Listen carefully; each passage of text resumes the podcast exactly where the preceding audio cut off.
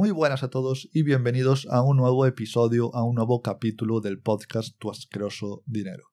Podcast en el que hablamos sobre dinero, hablamos sobre generar dinero, sobre poner el dinero a trabajar para nosotros, sobre ahorrar, sobre finanzas personales, sobre todo lo que podemos hacer con nuestro queridísimo dinero, pasta, panoja, como quieras llamarle.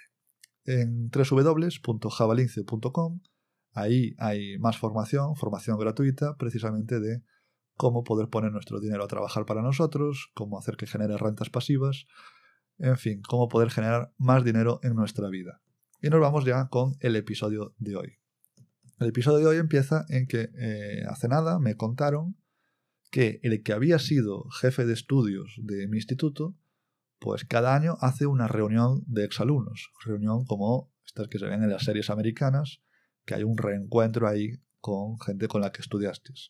El reencuentro este parece ser que lo hace 25 eh, años después de haber acabado el instituto. Yo no tenía ni idea de que, de que estas reuniones se hacían en mi instituto. Y bueno, hace ya algún tiempo que salí de allí, pero todavía no han pasado 25 años. Entonces, cuando me dijeron esto, dije, ostras, pues quizá pueda ser interesante ver a, antiguos compañeros de clase. Gente que, pues había de todo. Había gente que parecía que iba a comerse el mundo, y gente que parecía que el mundo pues se los iba a comer a ellos. Con alguna gente, con pocos, pero con algunos aún tengo contacto o ligero contacto. Pero después hay gente que ni siquiera me acuerdo y no tengo ni, ni, la más remota idea de qué ha sido de su vida, vamos. No, me importaría volver a, a ese reencuentro cuando sea el momento. En este tipo de reencuentros, pues puede ser bonito, puede ser bonito, pues bueno, despiertas viejos recuerdos, aunque a lo mejor hay gente que la época del instituto no le, no destape ningún recuerdo bonito. Pero bueno, que fuera de eso puede ser algo interesante. Encontrarse con esa gente, gente con la que creciste, gente con la que estudiaste, pues podría ser interesante. ¿Por qué digo que podría ser interesante? Porque en teoría partíamos todos del mismo sitio, o por lo menos de sitios muy parecidos. Todos hicimos los mismos exámenes, todos recibimos la misma educación obligatoria, que ya mejor o peor, pero era la misma.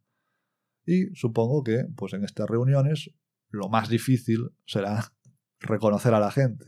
Porque vamos, recordar caras de hace tanto tiempo y eh, relacionarlas con, con, lo que tú recuerdas, ¿no? Cuando ves caras de día de hoy, supongo, vamos. Y una vez que reconozcas con quién estás hablando, pues ya vendrán las preguntas de siempre, supongo, ¿no? Las preguntas de, hombre, ¿cuánto tiempo? ¿Qué tal te va todo? ¿Qué es, qué es de tu vida? Tal. Y vendrá la pregunta maestra que es ¿a qué te dedicas? Y ahí está la pregunta ya clave. ¿A qué te dedicas? Porque dependiendo de cómo hayas conseguido ganarte la vida, habrá gente que te pueda juzgar de una manera o de otra. Habrá gente que venga a estas reuniones pues para validarse. Habrá otra gente que no quiera ir a las reuniones porque no quiere recibir ningún tipo de críticas y habrá otra gente pues que todo esto le dé bastante igual. Y la, gente está que puede venir a validarse, porque claro, al final el deseo de estatus es eh, está presente. Todos tenemos ese deseo de estatus, de, de, sentirse superior, sentirse válido, solo que en algunos casos este deseo es mucho más exagerado que en otros. Pero entonces si tu deseo de estatus, de mostrar al mundo de lo que has sido capaz, es muy, muy, alto y digamos que has conseguido ganarte la vida con lo que se puede considerar un buen trabajo, entre comillas, pues es posible que aparezcas por allí pues mirando al resto por encima del hombro. Y si eres demasiado valiente, quizá te atrevas a juzgar la vida de los demás, basándote en esa información mínima, mínima que aparece una vez que haces la gran pregunta de ¿a qué te dedicas? Y el otro día estaba escuchando también una entrevista que le decían a José Anjarque, José es una de esas personas que ha alcanzado el sueño, el sueño de mucha gente, el sueño que mucha gente tenemos, entre, evidentemente, que me incluyo, que es la alcanzar la famosa IF. IF es independencia financiera, que hablando en plata, IF es que no necesita trabajar para vivir, que ha hecho lo necesario para poder vivir de rentas sin que tenga que hacer nada, sin, sin que tenga que trabajar. Y el caso es que Josean comentabas que hay un movimiento que es muy difícil de dar cuando llegas a la IF. Supongamos que llega un momento que tus rentas pasivas son de 2.000 euros al mes, por ejemplo, ¿no? Y los últimos años de tu vida, pues has estado gastando cada mes menos dinero que 2.000 euros al mes. Digamos que imagínate que has gastado 1.500 euros para mantenerte en el mundo, ¿no? Que gastas 1.500 euros al mes. Ingresas 2.000 euros al mes sin hacer nada. Entonces, teóricamente, ya has alcanzado la IEF, ya no necesitas trabajar para vivir. Pero vamos a seguir suponiendo y suponemos que estás en un trabajo normal, como lo está la mayoría de la gente, que es lo que contaba él, contaba José. Pues ya está, ya lo has alcanzado, ya no hay más, ya lo has conseguido. Pero, ¿qué pasa aquí? Que falta el último paso. Y el último paso es tirarse. Y tirarse significa dejar de trabajar. Es decir, decir, mira, lo dejo, pasar el siguiente nivel, ¿no? Lo que has estado esperando durante tanto tiempo. Y este último paso, me parece que es el más fácil, o por lo menos desde fuera, puede verse como el más fácil, ¿no? Pues tú ya generas tanto dinero, no necesitas ya trabajar, deja el trabajo y a vivir la vida. Pues ese salto seguramente sea mucho más difícil de hacer de lo que parece desde fuera. Porque por un lado, cuando ya estás en ese punto, cada año que pasa, cada año que, tú, que pasa y tú sigues alimentando la bola de nieve, esa bola de nieve que te da esos ingresos pasivos, pues aumenta a una velocidad increíble. Porque claro, si con lo que recibes ya pasivamente eres capaz de vivir o incluso ahorrar algo de ahí, además de eso, puedes aportar esa nieve a la bola, digamos, todo tu sueldo íntegro, todo lo que ganas trabajando se va para la bola de nieve y esto hace que las rentas pasivas sigan aumentando. Es decir, que si sigues trabajando a lo mejor un año más, quizá en vez de 2.000 euros al mes consigas 2.400 euros al mes. Pero cuando llegas a este, a este nivel ya la progresión eh, ya es muy, muy exponencial, ya no es, es nada lineal. Cada año que pasa significa muchísimo más dinero. Entonces, si sigues un año más, quizá consigas eso, 2.400 euros al mes. Y si sigues a lo mejor tres años más trabajando, quizá ya te pones en 3.500 euros al mes.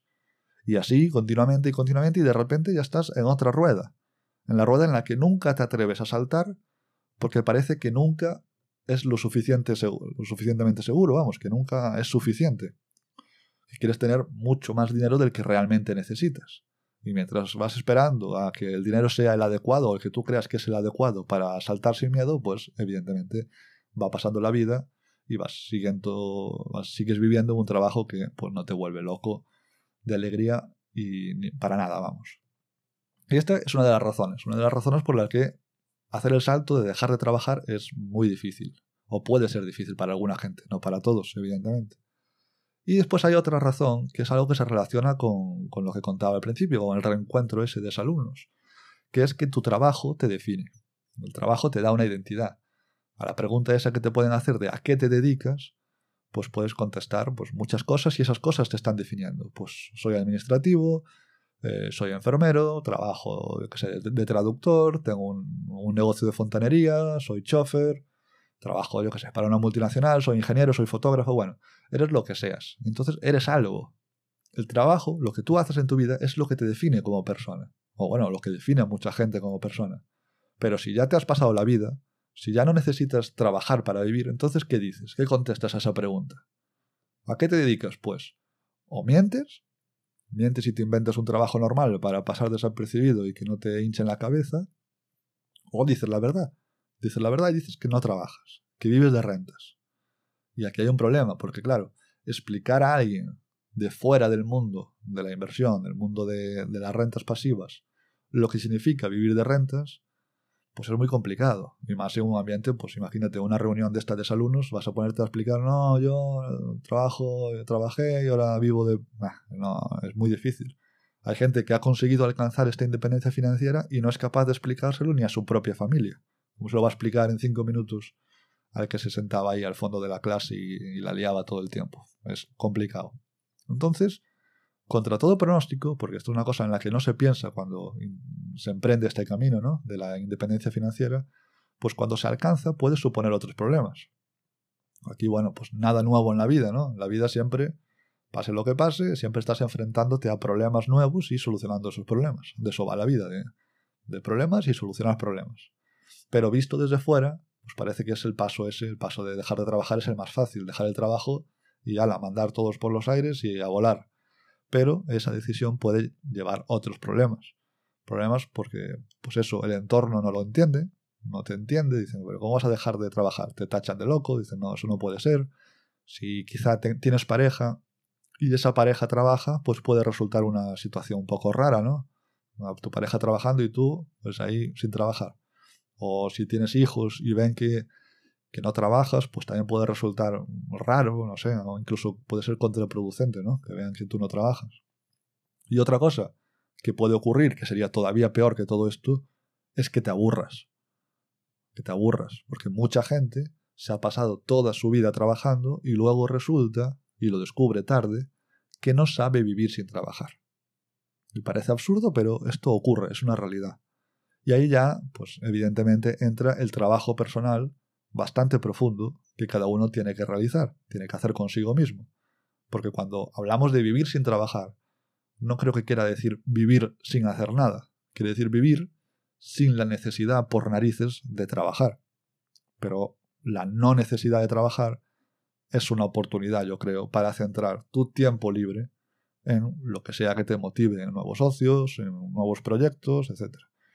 Y aquí, algo en lo que suele coincidir mucha gente que ha llegado ya a este punto, que ha alcanzado esta independencia financiera, es que eh, hacer algo que implique ayudar, ayudar a otros en cualquiera de sus formas, ya sea, bueno, todas las formas que se puede ayudar, digamos, pues que ese tipo de actividad es la que más le reconforta y la que más aporta en su vida. Una vez que ya ha dejado de trabajar eh, de manera obligatoria, pues a trabajar de manera eh, opcional, de manera motivacional, intentando ayudar a otros, pues esto parece ser que es lo que más le aporta en su vida. Y por poder, pues se pueden hacer mil cosas. Tú consigues la independencia financiera, puedes desde aprender a bailar, a viajar por el mundo, a lo que sea que te motive. Que no todo el mundo quiere lo mismo, no todo el mundo le mueve lo mismo, y menos mal, vamos. Y aquí ya, pues cada uno tendrá que apañarse para ver qué hace con su tiempo libre cuando llegue ese momento. Porque parece que, como decía antes, los problemas no acaban cuando se alcanza la independencia financiera.